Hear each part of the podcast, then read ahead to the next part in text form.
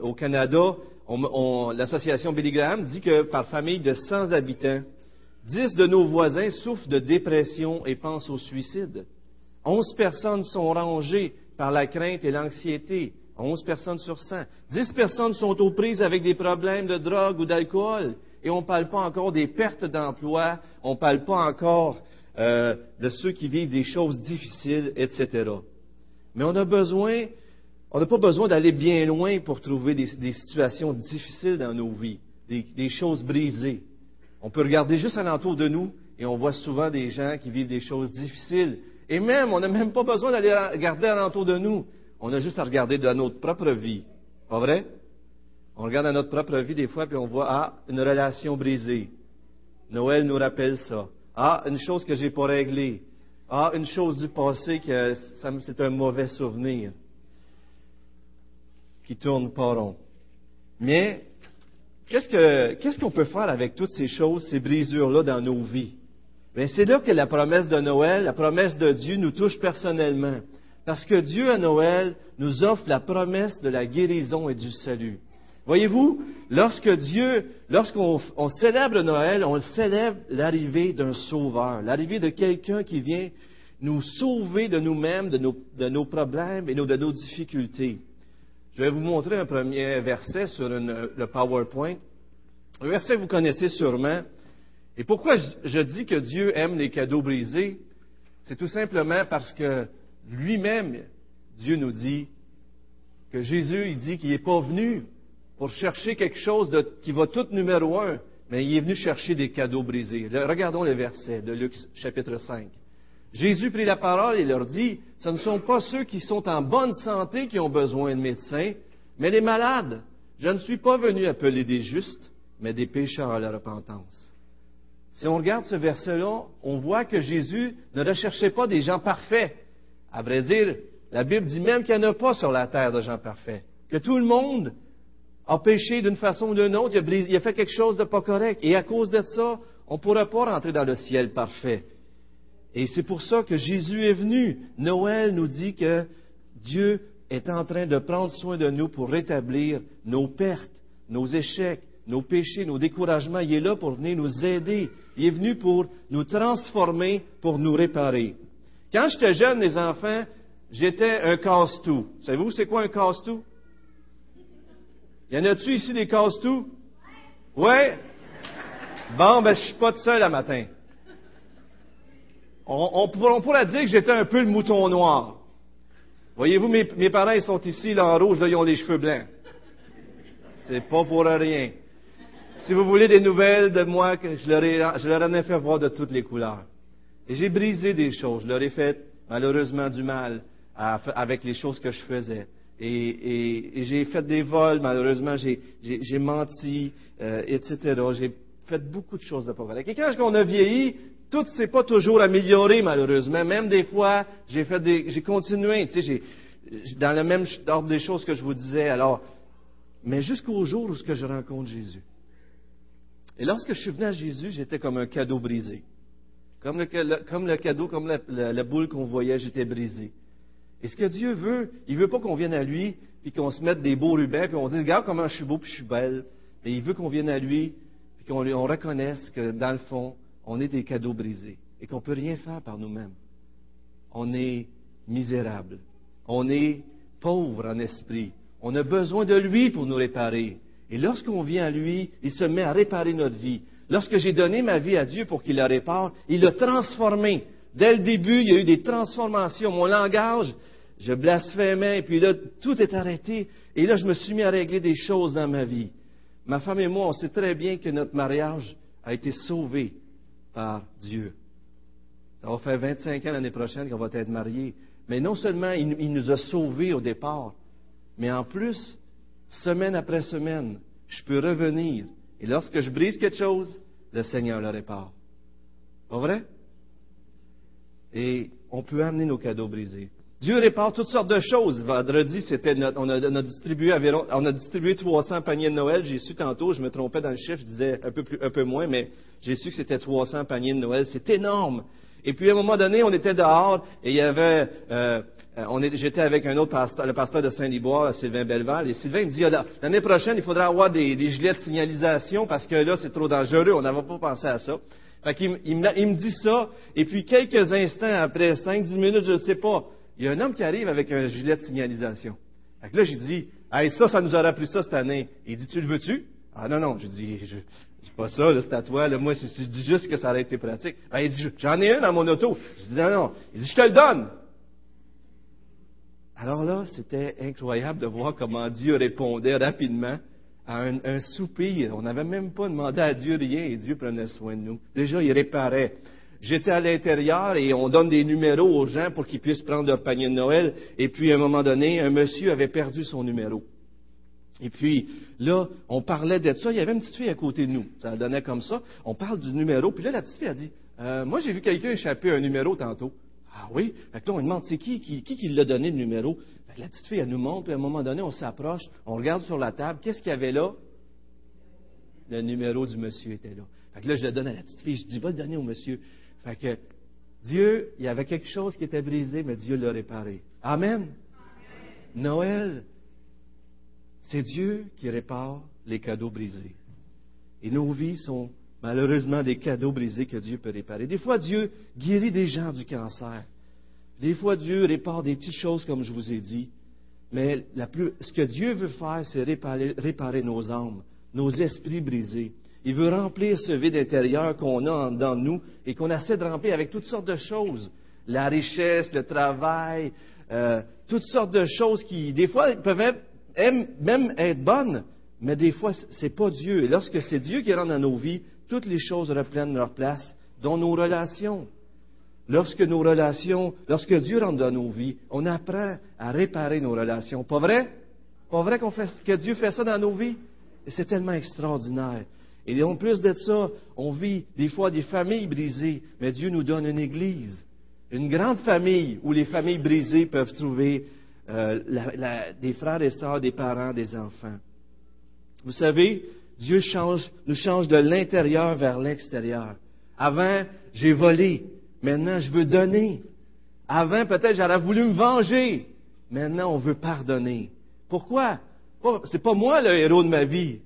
C'est Dieu, c'est Dieu qui est entré dans ma vie, puis qui m'a réparé. Et Dieu veut le faire aussi avec vous. Voyez-vous, lorsque Dieu a envoyé son Fils, il nous a offert le cadeau le plus parfait que l'humanité a reçu.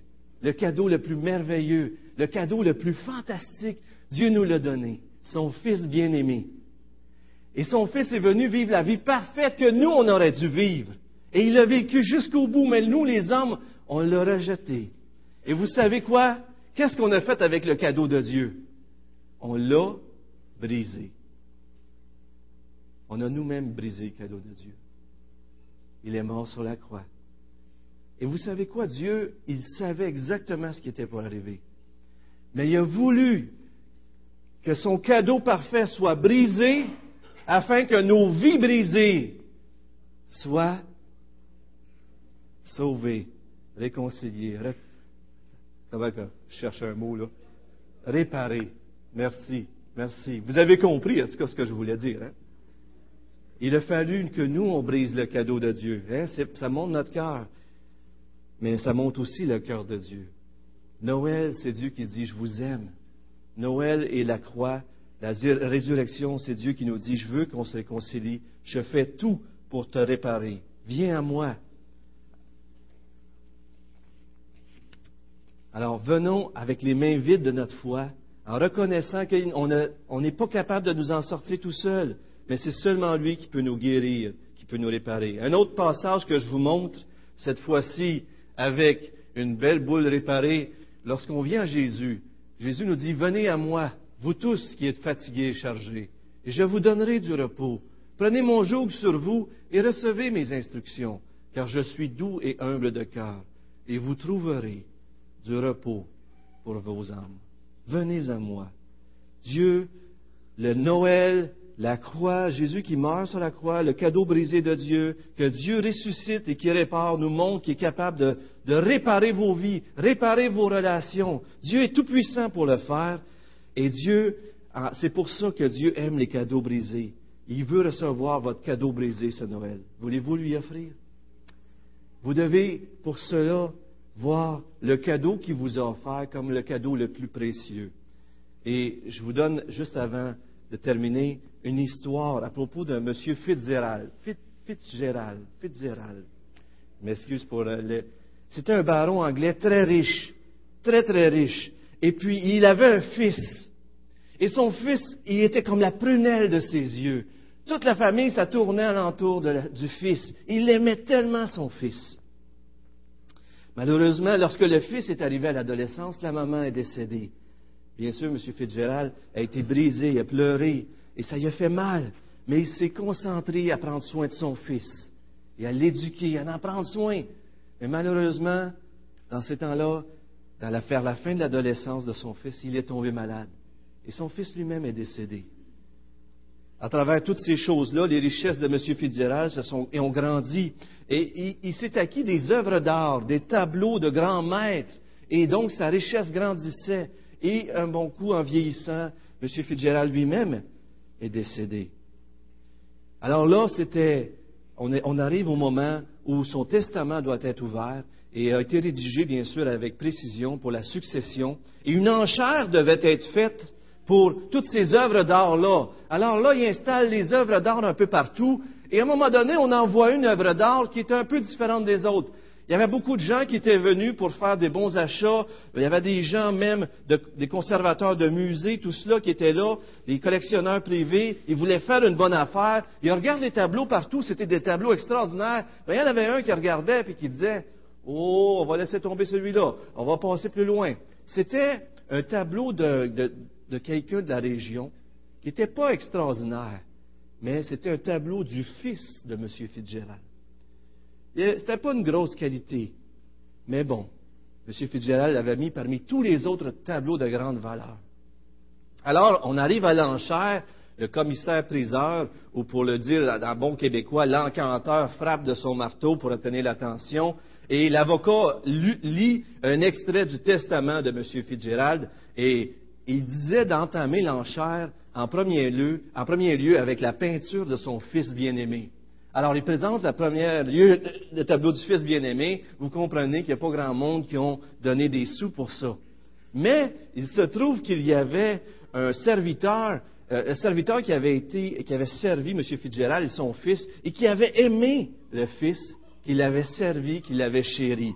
Et cet homme-là, pour une raison sentimentale, a acheté la peinture pour moins d'une livre. Euh, une livre dans la monnaie anglaise, bien sûr.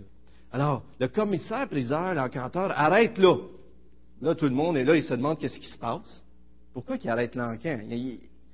On vend le, moins beau tableau, et après ça, on arrête l'encan, et l'avocat vient, et l'avocat dit, fait la lecture du testament, et la foule est silencieuse. Écoutez bien ce que l'avocat dit.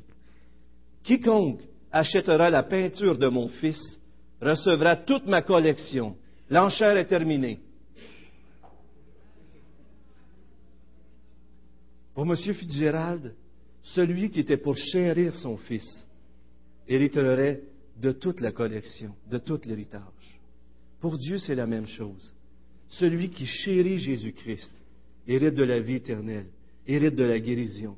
Et au ciel, tous ceux qui vont avoir mis leur confiance en lui vont être complètement rétablis et vont pouvoir entrer au ciel parce que Jésus a pris notre place sur la croix. Il a payé pour mes péchés afin que je puisse avoir le crédit de sa vie parfaite.